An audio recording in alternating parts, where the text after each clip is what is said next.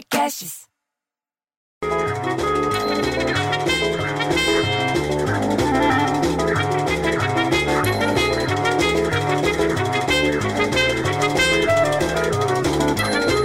Porra, bicho, para com essa música, pelo amor de Deus, não dá pra trocar essa abertura. Não pode pôr outra música, eu não aguento mais ouvir essa merda. Aí vou na padaria, porque em casa não tem água hoje, pra variar. Aí tô na porta da padaria, quem que vem? Vem a Cleonice do 74, que vem de Jequiti, e fala: Você viu que o Lucas foi eliminado do BBB com 62% dos votos do público? Daí eu falei: Porra, é verdade? Quem é o Lucas?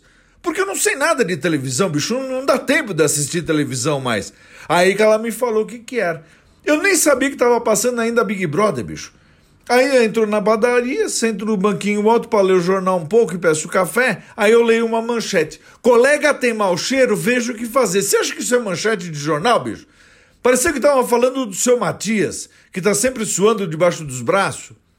Aí, lendo o negócio, diz que agora tem um especialista, bicho, porque agora tem especialista até para explicar por que, que você tem alface no dente e zíper aberto.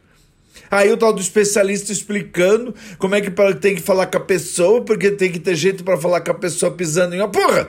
Não precisa de um técnico para explicar que não pode ser grosseiro com a pessoa, porque a pessoa, às vezes, ela nem percebe que ela tá com mau hálito, ou que tá com a rodela debaixo do braço, porra. Porra, eu fico tão puto, bicho, que eu prefiro ter um filho viado que um filho rodela.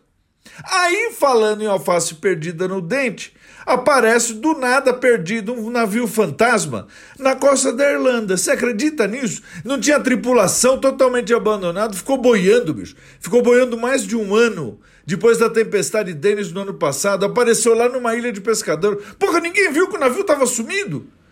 Agora eu tenho que ir até a Vila Olímpia, você entendeu? Que eu tenho que entregar um monte de coisa lá na Gomes de Carvalho. Entro no carro, ligo o rádio, sabe o que, que eu ouço? Que hoje vai fazer 34 graus em São Paulo. Porra, bicho, eu fico puto que eu prefiro ter um filho viado que um filho calorzinho.